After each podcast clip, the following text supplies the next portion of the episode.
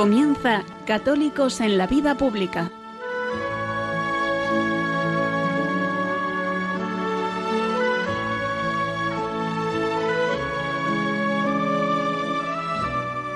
Un espacio dirigido en Radio María por Luis Zayas.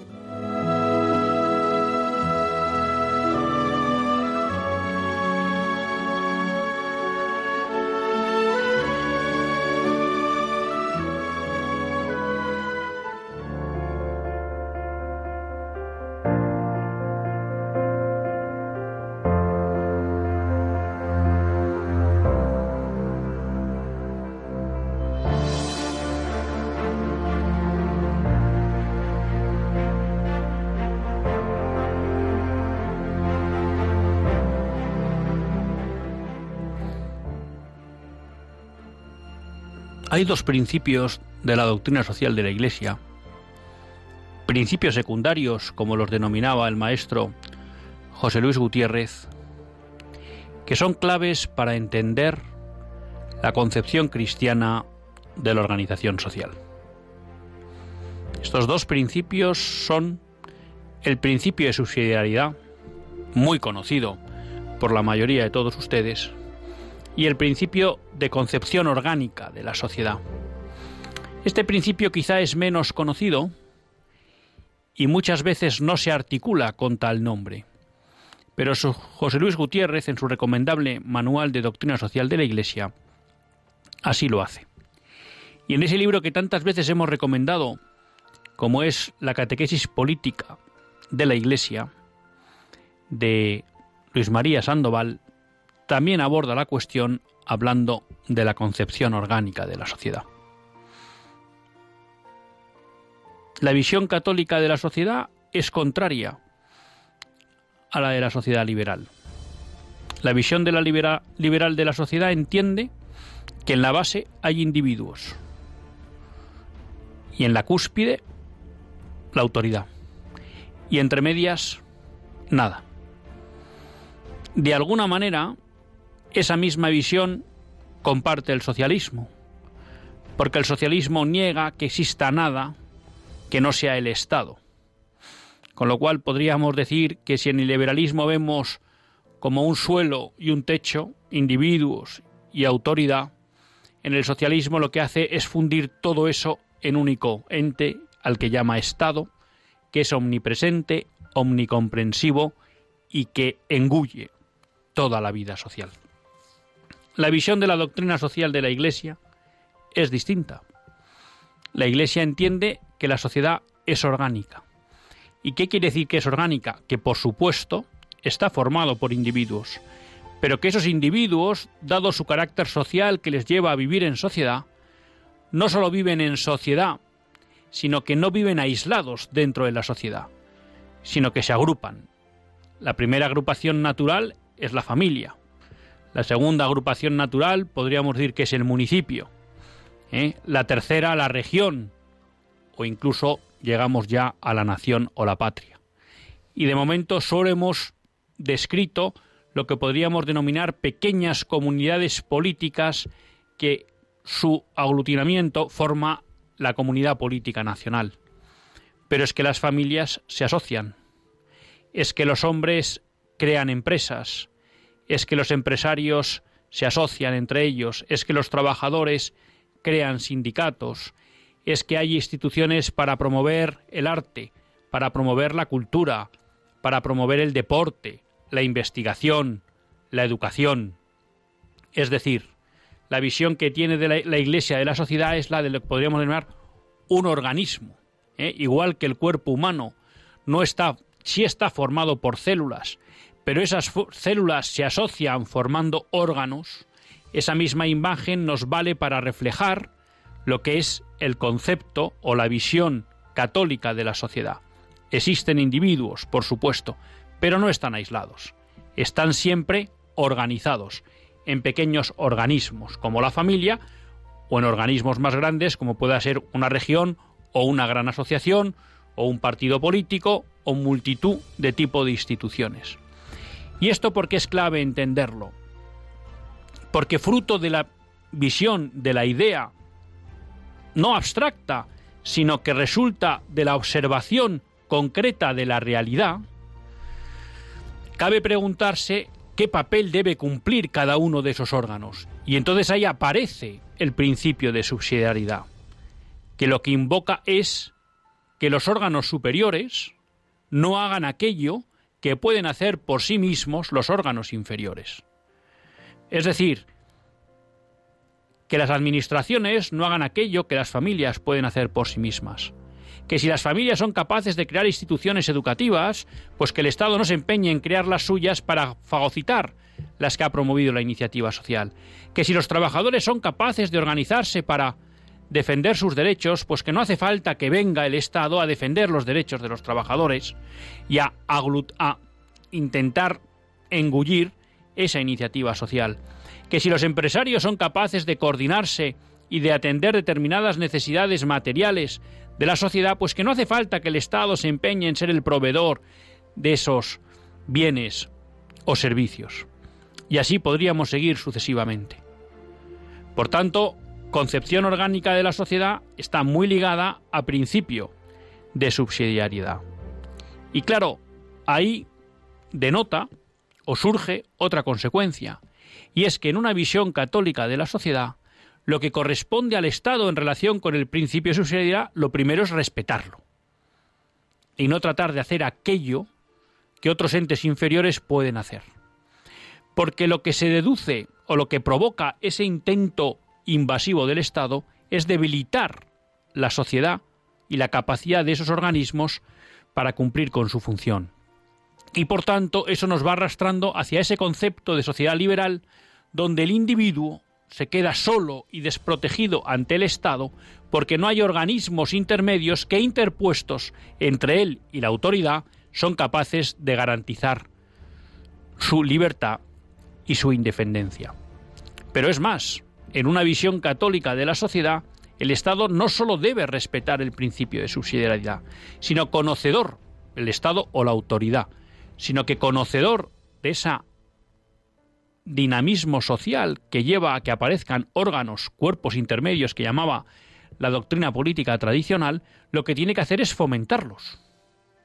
Es decir, el papel de la autoridad debe ser crear un entorno social donde se favorezca la aparición esos órganos intermedios, de esos cuerpos intermedios, porque esos órganos son fruto de una sociedad que está viva, de una sociedad que es capaz de asumir responsabilidades, de una sociedad que no está mirando todo el rato a ver si el Estado le va a dar aquello que necesita, sino que es capaz de dar un paso al frente para atender sus necesidades y las de aquellos que están más necesitados. Por tanto, es deber del Estado crear un marco jurídico que facilite la aparición de esas instituciones intermedias. Y es más, un marco jurídico que garantice la libertad y autonomía de esas instituciones en su gestión propia, obviamente cumpliendo siempre los mínimos de la ley.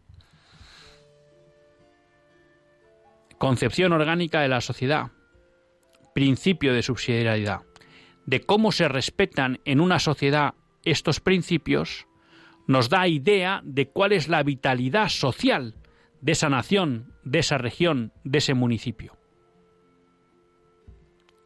Son dos elementos claves que hoy la modernidad, bien por la vía del liberalismo o bien por la vía del marxismo, trata de destruir. Porque el liberalismo, como muchos de ustedes sabrán, desprecia el asociacionismo. Quiere al individuo solo frente al Estado, frente a la autoridad. Quizá una autoridad pequeña, pero un individuo que queda indefenso ante esa autoridad. Y el Estado marxista, o la ideología marxista, lo que quiere es un Estado capaz de controlar a toda la sociedad. Y para eso, los cuerpos intermedios son un problema. Y por tanto, lo que busca es destruirlos, que no existan. Y si existen, controlarlos y quitarles su libertad y autonomía. Son tiempos en los que manda la modernidad, y en lo que es necesario volver a construir una sociedad cristiana partiendo de los principios clásicos de la doctrina social. Ahí tenemos dos que hay que recuperar. Principio de subsidiariedad, concepción orgánica de la sociedad. Si los volvemos a poner en práctica, seguro que avanzaremos en el camino de la justicia, de la libertad y de la prosperidad.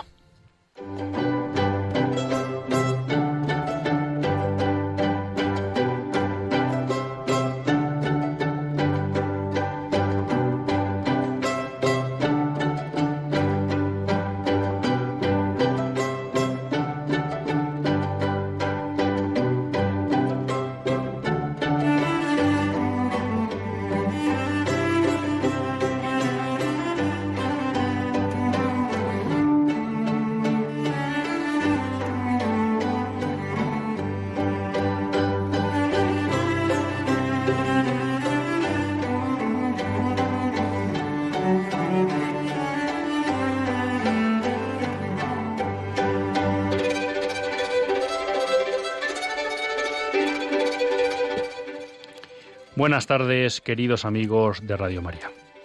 Un lunes más volvemos fieles a la cita con todos ustedes en los estudios centrales de Radio María. Un programa que hacemos todos los lunes de los estudios centrales de Radio María. Un programa que, como todos ustedes saben, quiere ser una reflexión pausada sobre la actualidad nacional e internacional. Una actualidad que tratamos de analizar siempre desde la óptica del magisterio de la Iglesia y su doctrina social. Una iglesia que no nos cansaremos de repetir, que es madre y maestra. Y un lunes más tiene la suerte de compartir esta hora de radio Luis Zayas, que es quien les habla. Y bueno, pues hoy hemos empezado con un editorial, quizá vamos a llamar un poco teórico, ¿no? En el sentido de ir a las fuentes de la doctrina social de la Iglesia y explicar algunos conceptos básicos para que exista una sociedad viva, ¿no? Una sociedad próspera, una sociedad libre y hablábamos del principio de subsidiariedad y del principio de concepción orgánica de la sociedad, que en el fondo son dos principios que nos remiten a una sociedad con vitalidad, a una sociedad donde las organizaciones, los individuos, las familias dan un paso al frente, ¿no? para ser dueños de su futuro. No es una sociedad pasiva que está esperando siempre a ver que el Estado le resuelva sus problemas, ¿no? Porque cuando uno espera que sea otro el que le resuelva sus problemas, pues en el mejor de los casos acaba siendo dependiente de él y en el peor, esclavo. Y bueno, queríamos empezar así en el editorial porque hoy el programa pues va a tener algunos ejemplos prácticos de gente pues que asume, que asume, ¿no? esa responsabilidad a la que nos llama el carácter y la fe cristiana, que es la de dar un paso al frente para en sus ámbitos concretos pues ser capaces de iluminar y de aportar su grano de arena en la sociedad. Y en primer lugar tenemos con nosotros a Juan Carlos Corbera. Juan Carlos Corbera es padre de familia, padre de cuatro hijos, es ahora presidente de la Fundación Educativa Servanda, que fundó él, eh, y anteriormente, bueno, pues tuvo en el mundo, eh, desarrolló una larga carrera como emprendedor. La Fundación Educativa Servanda gestiona los colegios Juan Pablo II, que ya hay siete, y los centros de estudios superiores Juan Pablo II. Juan Carlos, buenas tardes. Buenas tardes, Luis. ¿Cómo estáis? Y muchas gracias por estar aquí con nosotros. Quizá antes de entrar en la, en la cuestión por la que te habíamos pedido y amablemente nos has concedido estar un rato con nosotros, quería pues aprovechar la oportunidad para que contaras a todos nuestros oyentes qué es la Fundación Educatio Servanda y qué es lo que te lleva a fundarla. Bueno, pues eh, como habéis explicado estupendamente bien en el editorial, pues eh, es una respuesta concreta a precisamente esa iniciativa social de la sociedad que se organiza pues para proveer eh, a los demás ciudadanos y los demás miembros de la sociedad de una serie de servicios, una serie de, de fin, de cuestiones que ofrecen ¿no? a los demás. Educato Servanda es una institución eh, educativa que ha sido fundada pues por un grupo de familias en principio muy pequeño que eh, decidimos en un momento determinado pues dedicar nuestra vida y nuestro poner nuestros talentos digamos eh, profesionales y personales al servicio de la causa de la enseñanza de la educación católica en España y como efectivamente eh, nuestra Constitución y la doctrina social de la Iglesia nos, empuja a ello, pues eh, como cuerpos intermedios nos organizamos para eh, ofrecer este, esta institución y estos centros educativos a las familias de toda España. Y pues gracias a Dios, pues ellos han, bueno, han confiado en nosotros y tenemos un gran número de alumnos, gracias a Dios, en nuestros centros.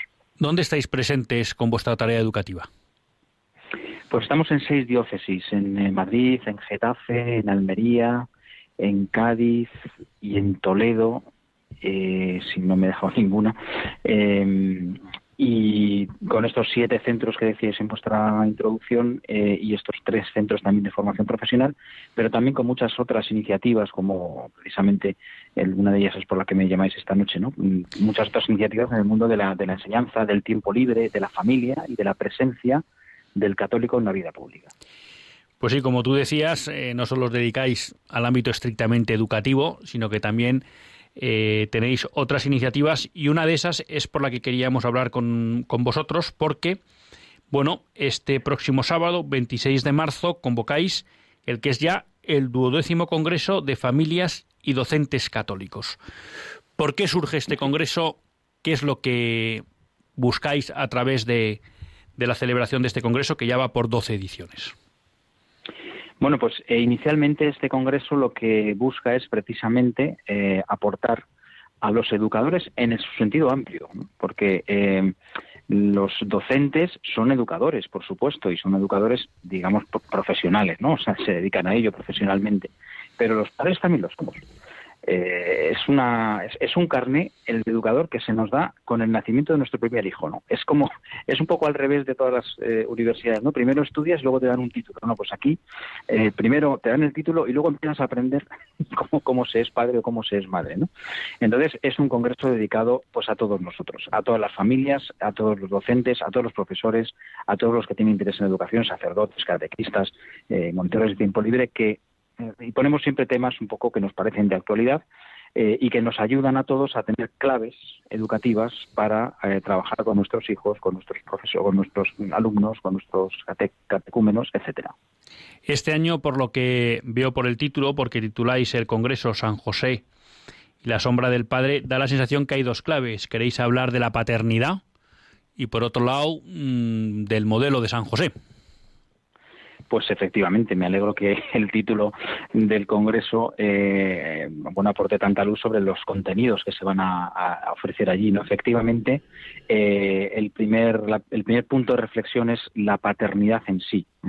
Pensamos que hay un eclipse cultural de la paternidad en nuestro, en nuestro mundo de hoy hay una presunción casi de culpabilidad sobre la figura del padre. Parece que somos todos eh, maltratadores en potencia, violadores en potencia, machistas en potencia, y bueno, hay una, una desculturización de esta figura de la paternidad en nuestro mundo eh, actual y pensamos que es una, una, necesidad poner sobre la mesa un modelo de paternidad, de paternidad masculina en la figura de San José, que es el padre por antonomasia, pues que nos, se nos ofrece como modelo ¿no? Eh, de paternidad eh, no solamente para los católicos, sino para todo el mundo. ¿no? Me parecía que, bueno, el, Congreso empieza a las 9 de la mañana, luego damos un poco los datos en concreto, pero que hay una primera parte antes de comer como que tratéis de estructurar un poco como tres ideas, ¿no? El papel de San José como patrono de la Iglesia, ¿no? Como padre de la Iglesia, podríamos decir, o como custodio de la Iglesia. Luego hay otra mesa en la que planteáis que la figura del padre está eclipsada en nuestra sociedad, ¿no? Y un tercer apartado que podría ser San José como modelo de paternidad cristiana, ¿no? Eso es. Sí, efectivamente, tiene una estructura eh, que es la que tú has dicho antes de la, de la pausa de la comida, son las ponencias, digamos, más eh, de mayor contenido, si queremos decirlo así, después las demás son más mesas redondas, son eh, un poco más ligeras, si queremos decirlo de esta manera. La primera de ellas la va a ofrecer don Luis Argüello, es el arzobispo eh, perdón, el obispo auxiliar de Valladolid y el secretario de la conferencia episcopal, y es una conferencia sobre todo eh, que, ejerce como marco, digamos, de todo el Congreso. Y después, tanto la del eclipse como la de San José, em, lo que quieren es poner en cuestión y en contraste cómo el mundo de eclipsa a la figura del Padre y cómo en este eclipse de la figura del Padre San José aparece como un modelo de la paternidad. Además, una cosa curiosa y es que eh, San José, que es modelo de paternidad para toda la sociedad, es un padre adoptivo. Verdaderamente no es el padre natural, no es el padre biológico de Jesús y sin embargo se nos ofrece como modelo de paternidad.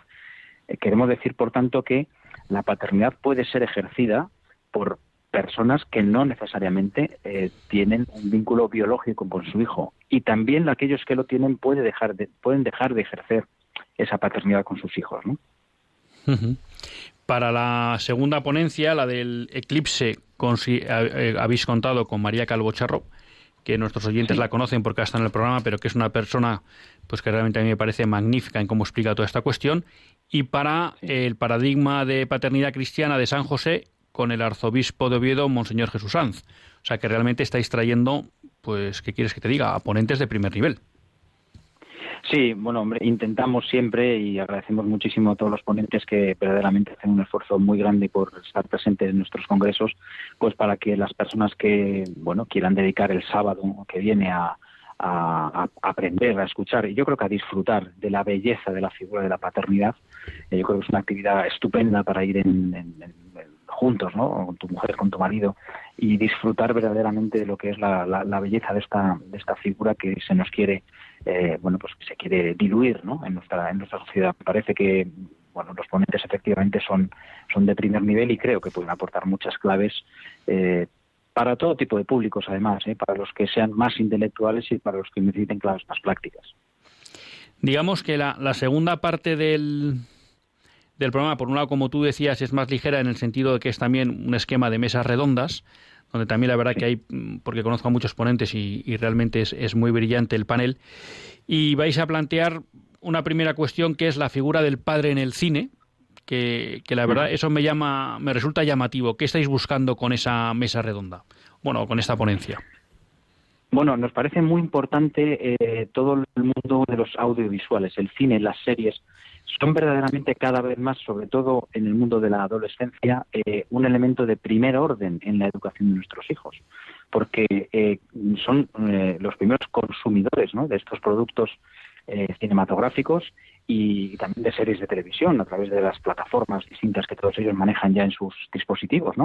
Entonces eh, siempre pedimos a Jerónimo José Martín, esto es un, es un clásico de nuestros congresos, porque nos parece que precisamente por ser este producto de un consumo, digamos, eh, mayoritario entre nuestros jóvenes, entre nuestros hijos, nos parece muy interesante que los padres, los educadores, conozcamos por dónde van las claves culturales eh, del cine y del serie de televisión en los distintos temas que abordamos en los congresos. ¿no? Por ejemplo, en esta ocasión, pues nos parece, mm, desconozco, claro, las, las películas que traerá o los, las secuencias de las películas que traerá Jerónimo José Martín para, para hablar de ello, pero por ejemplo a mí me parecía eh, muy eh, paradigmática ¿no? la, película que, seguramente conocerán nuestros oyentes de padre, la, de Santiago Segura, del padre, ¿no? El padre no hay más que uno, ¿no? Pues, eh, se me ha ido el título ahora. Que, presenta este, en unas claves de humor eh, verdaderamente divertidas, pero presenta verdaderamente un padre eh, es eh, casi casi con una presunción de inutilidad permanente para hacerse cargo de las cuestiones de la familia, ¿no? Y sin embargo la madre que tiene que irse, pues se va de vacaciones porque el padre no quiere ir con ella y tal, al final está angustiada porque no está presente en la vida de su familia, ¿no? Es decir, el cine, las series de televisión aportan claves culturales sobre, en este caso, la figura del padre, eh, sin ninguna duda penetran en el eh, ideario y en el argumentario de nuestros hijos, ¿no? Debemos conocerlas.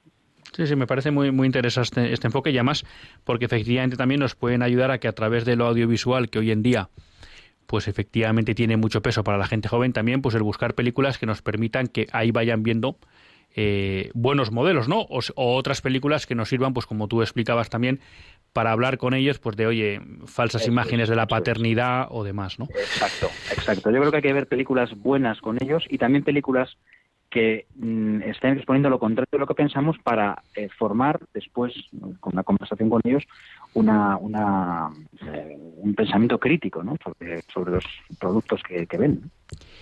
Y digamos que, no sé cómo decirlo, ¿no? Pero acabáis en plan un poco mm, duro el, el, programa del Congreso. Y digo duro porque me parece un poco como que mm, es mi sensación, ¿no? Leyendo el programa, que es se acaba como una especie de llamada a la acción. ¿Y por qué digo eso? Porque tenéis una mesa redonda a las cinco, la belleza, la paternidad, objetivo de la ideología de género. Por tanto, de alguna manera estamos diciendo hay una amenaza fuerte sobre la paternidad, ¿no? Y sobre la belleza, la paternidad, y un intento de desfigurar lo que es la paternidad, y quizá eso explique, pues lo que contará María Calvo Charro de que por eso se está eclipsando la paternidad en la sociedad de hoy.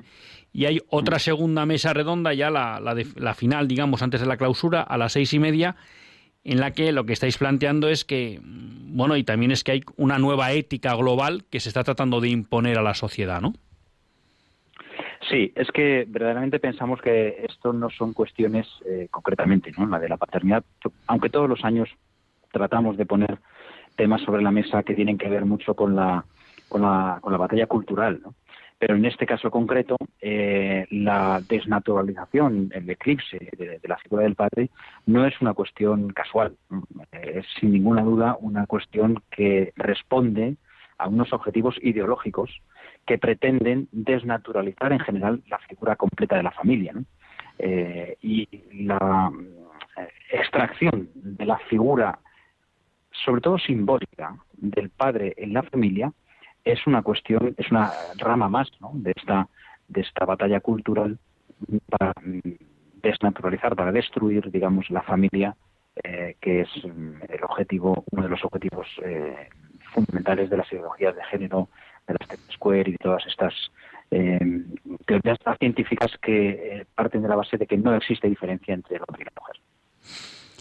Bueno, y ya un poco por, por acabar, al margen de que luego en un momento dado quieras ampliar algo, recordar a todos nuestros oyentes que el Congreso, duodécimo Congreso de Familias y Docentes Católicos, se celebra el próximo sábado 26 de marzo, donde en la Universidad San Pablo CEU en el edificio de la calle Julián Romea 23.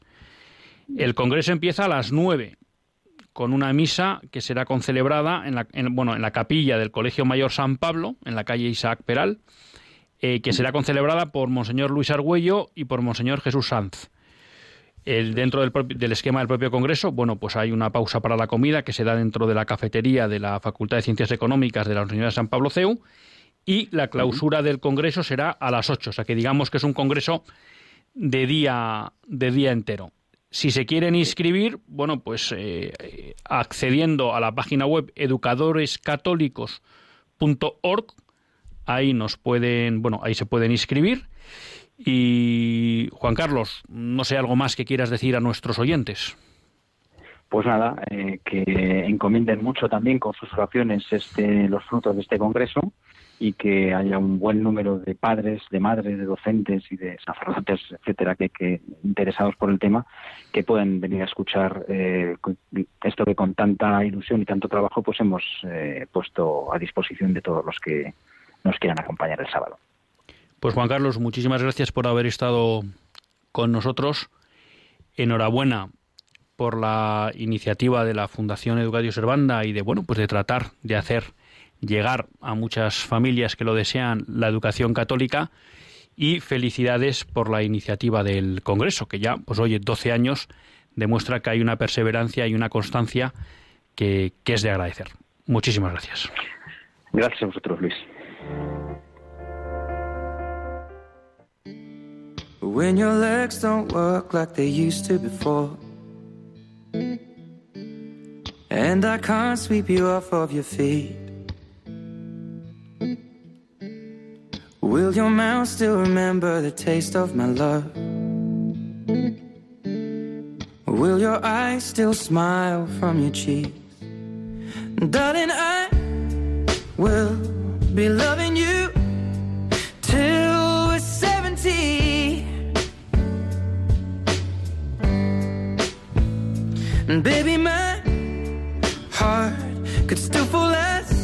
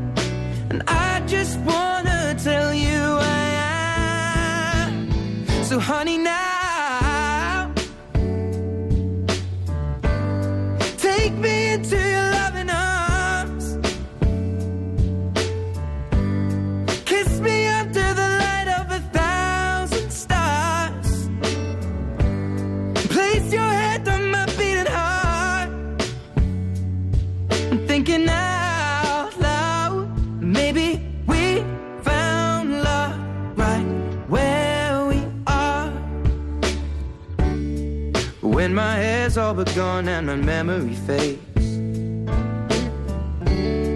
And the crowds don't remember my name. When my hands don't play the strings the same way. Mm, I know you will still love me the same. Cause honey, your soul could never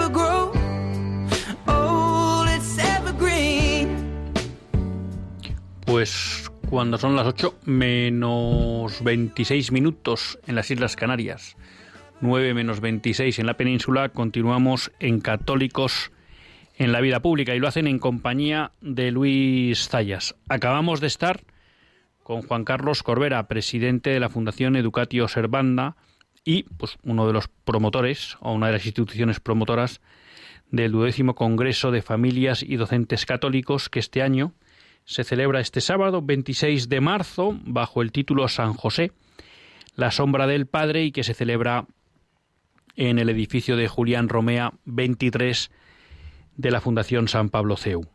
Y bueno, pues recordarles a todos ustedes que como él ha explicado bien, es un congreso para educadores ¿eh? y ahí tenemos a los docentes, a los padres de familia, a las madres de familia y bueno, pues a otras personas que de alguna manera también tengan que ejercer un, una cierta función de, de, educador.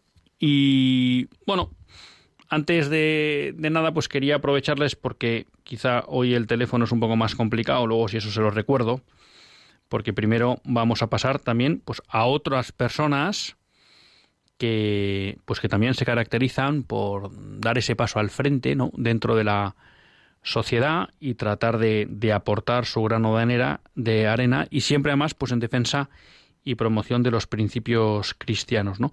Pero bueno, sí les recuerdo pues que si alguno al menos quiere hacer alguna pregunta de los temas que estamos tratando por WhatsApp, ya saben que tenemos un WhatsApp que funciona en el directo, durante el directo del programa, pues pueden escribir al 668-594383.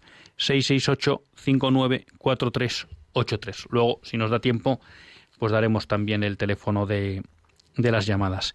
Y les decía, bueno, pues que, que hoy vamos de, de iniciativas, ¿no? Y de personas, pues que, que se mojan por estar presentes y hacer presente lo católico en la sociedad. Y vamos a hablar, pues, con dos viejos conocidos de todos ustedes, porque creo que, bueno, pues dentro de lo que es el programa nos van a gloriamos pues, de que siempre que podemos damos voz a los organizadores de las jornadas de católicos y vida pública en el País Vasco. Decíamos que el Congreso de Educadores era la duodécima eh, edición. Bueno, en el caso de católicos y vida pública en el País Vasco es la decimosexta eh, edición, lo cual pues también nos demuestra eh, la perseverancia y la constancia de dos buenos amigos que tenemos con nosotros, Javier de Miguel, que es secretario de la ACDP del centro de Bilbao, y Antonio Girbau, que también es miembro de la Asociación Católica de Propagandistas. Y si no me desmienten, pues los dos adoradores nocturnos. Buenas tardes, Javier. Buenas tardes, Antonio. ¿Qué tal estáis? Hola, Luis. Muy buenas tardes. Efectivamente, somos los dos adoradores nocturnos. ¿sí? Vale. Muy bien. Pues nada, muy, eh, Luis, muchísimas gracias. Eh. Muy buenas tardes. Nos sentimos como en casa. Es verdad que son muchos años que nos acogéis y además que es una maravilla estar en Radio María porque esto sí que es una obra de, de la Virgen, ¿no? Así que nada, encantados, encantados, claro que sí. Otra iniciativa importante, Radio María, ¿eh? Sí, sí, desde luego. Bueno, 16 años eh, haciendo estas jornadas en Bilbao, que se van a celebrar, para que no se me olvide, el 25, este viernes 25 de marzo y el sábado 26. Las jornadas empiezan el viernes a las 6 de la tarde, acabando luego más o menos hacia las 9, aunque luego para los jóvenes hay un festival, y empiezan el sábado otra vez a las diez y media, acabando a las 7 con una misa y luego a las nueve y media hay hora santa y evangelización en la calle. Javier, Antonio, el que queráis, eh, ¿qué título habéis elegido para estas eh, jornadas y por qué? Bueno, el título que nos convoca es, eh, es el título de, el tema precisamente de, trabajo que, convoca la Asociación Católica de Propagandistas eh, a lo largo del trabajo de este año. ¿no? Elegimos, se elige siempre un tema y este año eh, en las jornadas y en los congresos tenemos la responsabilidad de hablar de, de la libertad, de la verdad y de la corrección política. Por eso el lema de esta convocatoria de las jornadas es así, la verdad, la libertad y la corrección política, explicando de una manera muy sencilla.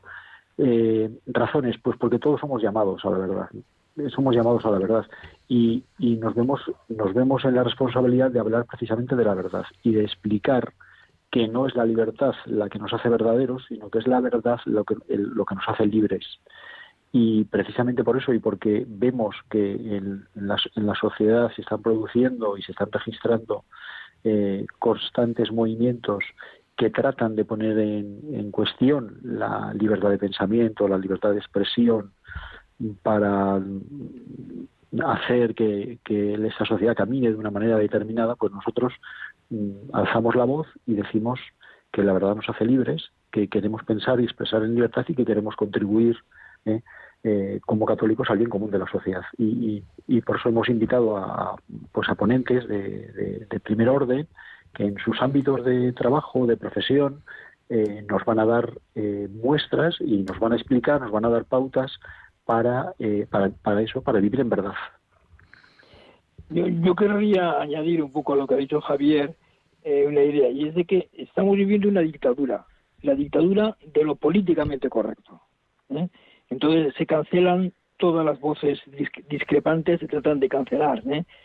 Nos encontramos ante una revisión de, valores fundamentales, ¿no? que desde una perspectiva cristiana eh, tienen consecuencias graves sobre la libertad, sobre la vida, la familia, la educación, los medios de comunicación y la propia opción política. ¿no? Entonces, de todo esto vamos a hablar en estas jornadas. ¿eh? Como ha dicho Javier, en base a unas unos ponentes muy cualificados y, muy bien eh, elegidos. Veo que, bueno, digamos que tenemos varias, mm, o bien mesa redonda o ponencias, ¿no? Yo así os empezaría por dos. Habéis elegido hablar de la eutanasia y de la ideología de género. ¿Por qué?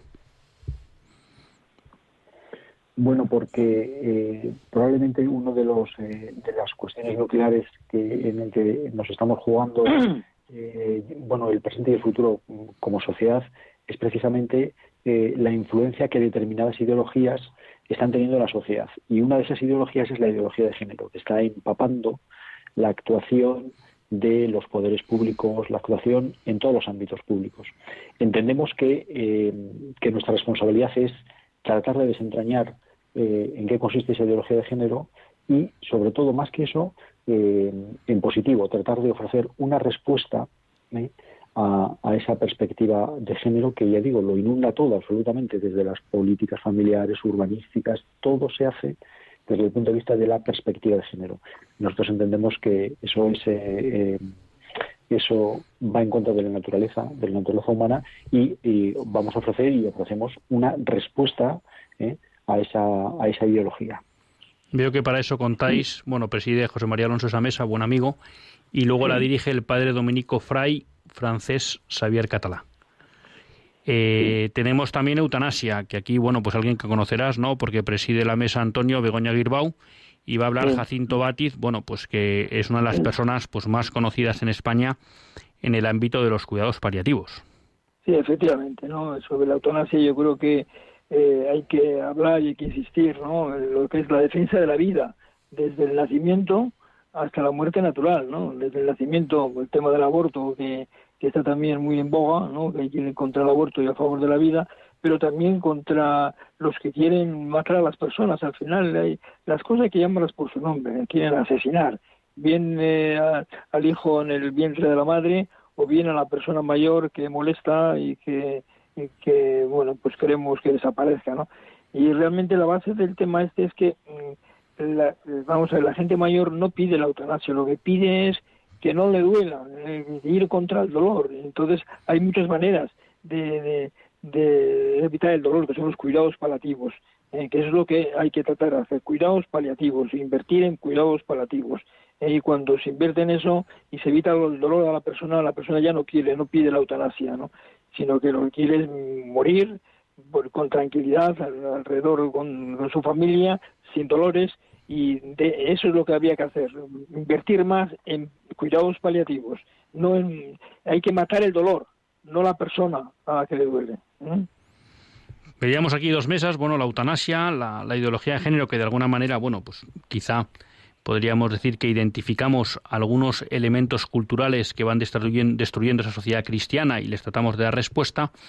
Y veo dos, dos, mm, dos ponencias que, o dos conferencias que me parecen muy interesantes porque si ya son buenos los dos ponentes que traéis para las dos que hemos citado, realmente pues los, los dos siguientes me parecen también inmejorables, ¿no? Y me parece que, bueno, o, yo lo veo así leyendo el, el programa, bueno, pues un intento de dar una, como decir, una base para actuar en la sociedad, que entiendo que eso sería un poco eh, principios para una opción política católica según la doctrina social de la Iglesia, ¿no? y que va a hablar el obispo de Alcalá don Juan Antonio Rech, o sea que ahí me parece que hay, o, veo yo, ¿no? Un intento de orientar lo que debe ser la acción. No sé aquí cuando habláis de política, es si lo decimos en el sentido de partido o en un sentido más amplio. Y luego hay otra mesa que, que, bueno, que a mí me parece, porque creo que es un ejemplo de que si se quiere se puede, ¿no? El famoso Yes We Can de, de Obama, ¿eh? Eh, el terrible Obama, pero claro, hay, un, hay dos países ¿no? en, Europa que nos están demostrando que si se quiere se puede luchar contra toda esta lacra. Uno es Polonia y otro es Hungría, y vosotros traéis a la embajadora de Hungría en España, Catalín Todd, para que nos explique un poco esas políticas que están llevando a cabo exitosamente ¿no? en defensa de la familia, la libertad, educación y la vida. Sí, yo creo que eh, efectivamente la, precisamente la elección de, esa ponente ha sido por, ha sido por ese motivo, ¿no? Porque en, sus países están demostrando que esto no es teoría, ¿eh? que no es eh, no sé, una elucubración filosófica, sino que es realidad. Entonces queremos tener una referencia clara de lo que está pasando en los países de Europa que, perdón, que están siguiendo las políticas familiares basadas eh, precisamente bueno pues en, los principios cristianos. Y uno de ellos es Hungría no nos ha parecido que, eh, que ese ejemplo hay que conocerlo porque a través de los medios de comunicación va a ser difícil que nos trasladen a la opinión pública eh, cuál es el resultado de esas políticas familiares no el, un representante de ese país que como es la embajadora en, España yo creo que es un representante cualificado para darnos razones precisamente eh, datos, razones que nos expliquen que se puede llevar a cabo otra política familiar, es posible una política familiar y es posible además que esa política de resultados. ¿no? Y con respecto a los principios eh, para una opción política católica según la doctrina social de la Iglesia, bueno, no es política en el sentido de partidos, es política en el sentido más amplio. ¿no? política, pues al final, que es la política? Buscar el bien común ¿no? de la sociedad. desde ese punto de vista, me parece no solamente oportuno sino necesario. Estamos eh, bueno vivimos vivimos en, en, una sociedad en la que se en la que se, se, legisla en la que esos legisladores son elegidos por los ciudadanos y es necesario conocer exactamente cuáles son los principios de la doctrina social de la Iglesia que orienten y que guíen el voto del católico, porque porque tenemos que ejercer también el derecho al voto y ese, ese voto es una responsabilidad, no no es eh, no sé, me parece una temeridad eh, eh, la elección de nuestros representantes políticos sin tener en cuenta lo que nos dice la Iglesia. ¿no? Sí, no, yo creo que, abundante en lo que ha dicho Javier, eh, estas dos ponencias se complementan. Una es, digamos, la que da la doctrina católica del, del obispo Pla, y otra la aplicación de la doctrina católica en la sociedad actual, que es la de la embajadora de Hungría, ¿no? porque vamos a ver, siempre se nos ha dicho que la que el ejercer la política es de, de un grado alto de apostolado. O sea, el, hacer política y política cristiana es muy importante.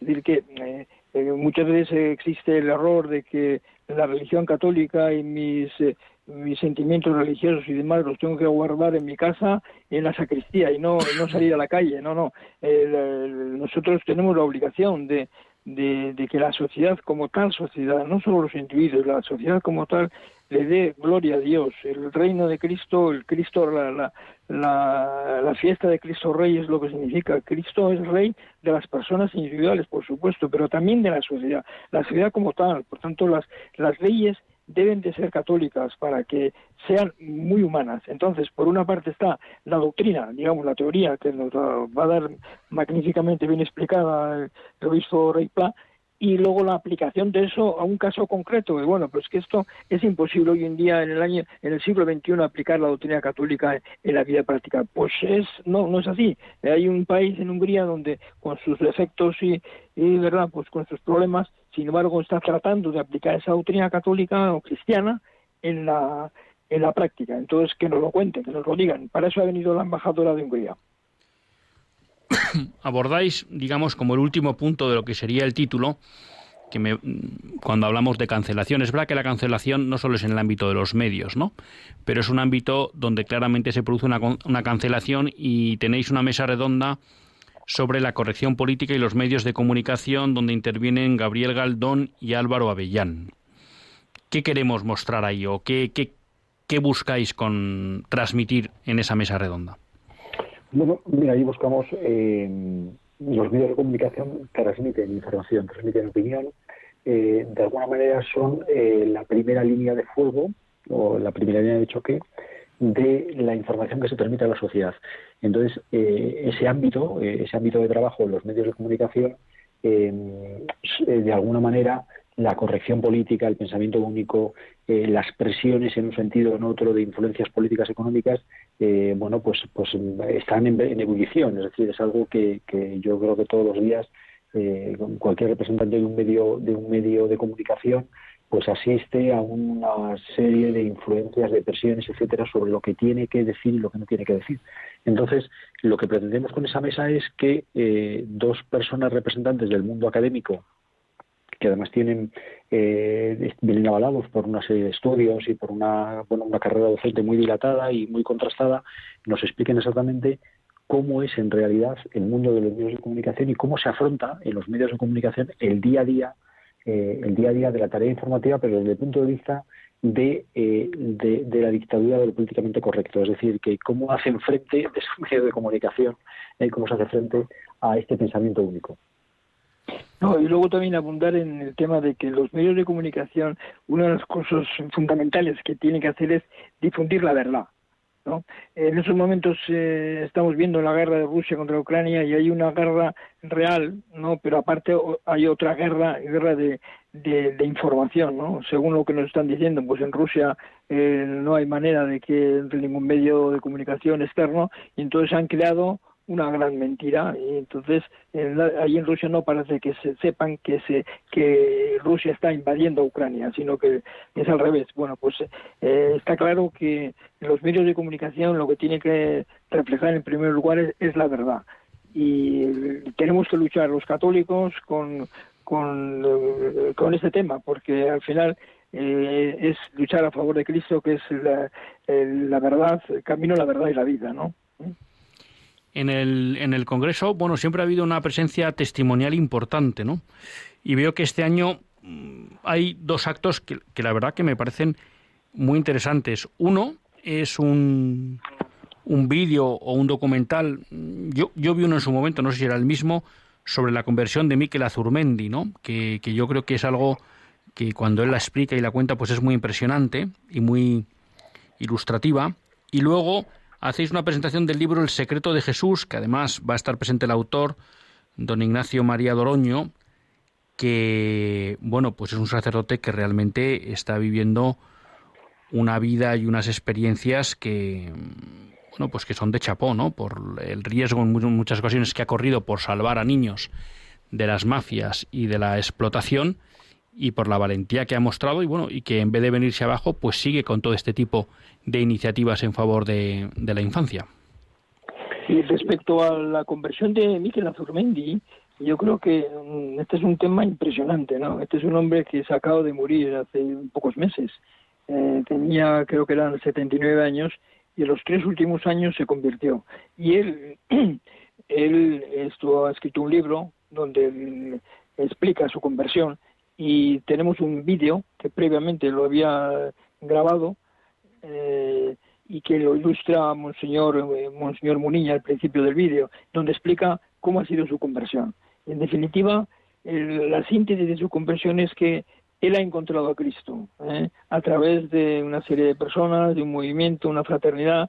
Eh, él ha encontrado a Cristo. Luego dice el tema intelectual me ha, me ha, ayudado, pero no es un no ha sido y eso que él es un filósofo era un filósofo, un pensador y no ha sido a través de un tema intelectual que yo he encontrado a Cristo y me he convertido. No, ha sido una un, encontrarse con la persona de Cristo, un acontecimiento y luego el tema intelectual me ha ayudado, ¿no?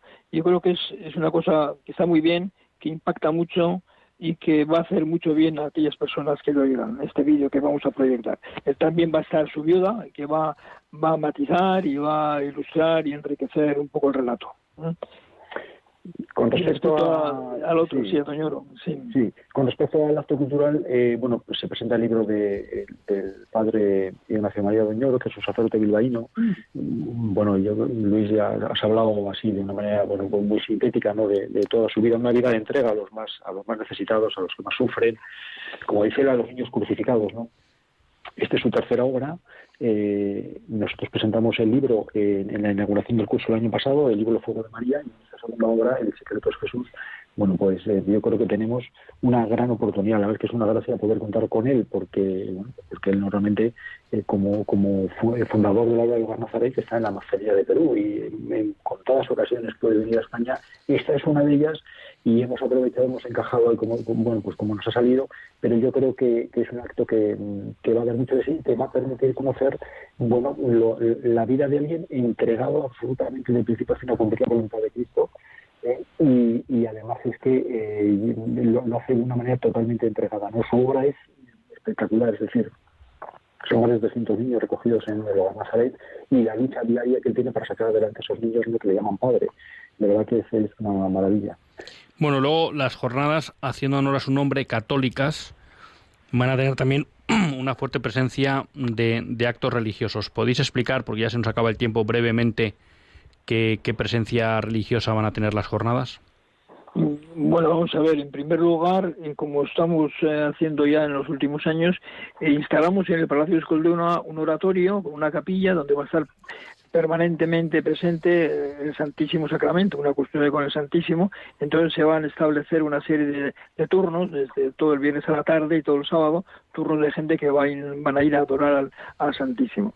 Por otra parte, eh, se va a hacer una escuela de oratorio para niños que, eh, de acuerdo con la sistemática de los cooperadores de la verdad, es una sistemática de oración para niños muy interesante que ya llevamos eh, ejerciéndola en los últimos años eh, se va a hacer una práctica de oratorio con los niños. Eh, luego pues va a haber una misa también que lo va a celebrar el obispo de Bilbao, don Joseba, don Joseba Segura, y finalmente vamos a acabar pues con una hora, una hora santa y una evangelización en la calle, eh, como otros, en otras ocasiones lo hemos hecho. ¿Mm?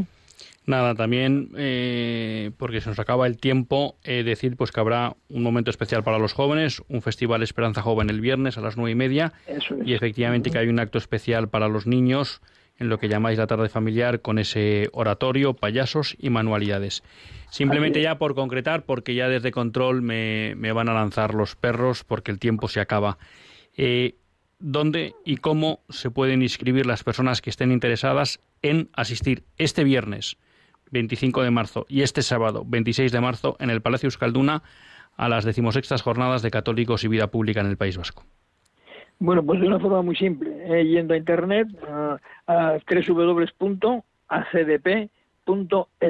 y ahí se entra ahí, entonces hay una pantalla donde vienen las 16 eh, jornadas de católicos y vida pública País Vasco y luego eh, el que quiera inscribirse mm, de manera presencial, o sea, hay dos maneras de hacerlo, de manera presencial o de manera online. Si por lo que sea uno está fuera de Bilbao o está en Bilbao y está enfermo y no puede acudir, bueno, pues puede hacerlo online y mejor es, si uno puede, asistir presencial porque ya llevamos por la pandemia tres años que no, no ha podido ser y siempre el contacto personal es mucho mejor. Entonces, en resumen, el que quiera apuntarse, entre en internet www.acdp.es y le dé clic a las jornadas del País Vasco. Una duda de lo que has dicho, Antonio. El, ¿Al Congreso se va a poder, a las jornadas se va a poder asistir también vía telemática? Sí, sí, sí, sí. Eh, dentro de ese, ese link acdp.es hay dos botones, uno que es eh, inscripción presencial y otro es inscripción online o telemática. Entonces, cualquiera de los dos, si uno quiere hacer presencial, eh, le da el botón, uno de los botones, y si otro quiere exclusivamente telemática y online, le da el otro botón. Pues Antonio y Javier, perdonad la despedida abrupta, pero no nos queda más tiempo. Muchas gracias y como decíamos antes a Juan Carlos, pues enhorabuena por esta constancia y felicidades por esta iniciativa. Muchas gracias. Gracias, gracias. Luis. Eh, se nos acaba el tiempo, pero bueno, también les recuerdo que si quieren, al margen de entrar en www.acdp.es, también pueden escribir al correo CYV, o sea, Católicos y Vida Pública, CYVP Bilbao, jornadas arroba gmail.com o llamar a dos teléfonos que están aquí, 676 858-736 si llaman por la mañana de 10 a 2 o 606-770-181 si llaman de 2 a 7. Pero vamos, como decía Antonio, lo más fácil www.acdp.es. Hasta el próximo lunes, si Dios quiere, que Dios les bendiga y que Mónica no me mate por el retraso.